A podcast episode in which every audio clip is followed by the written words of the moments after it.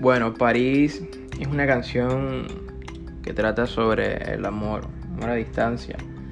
Que pues tanta distancia que hay separación entre ambas familias, eh, pues los jóvenes se reencuentran después de cierto tiempo y pues duran juntos un largo time también y luego planean un viaje, se escapan a París y pues como dice una parte que París no es París sino voy contigo y, es así, realmente es algo que me está pasando ahora mismo. Entonces estoy reflejando en mis nuevas canciones en todo lo que estoy haciendo. Todo lo estoy reflejando porque me ha pasado en la vida real pues no es nada artificial. Entonces ya saben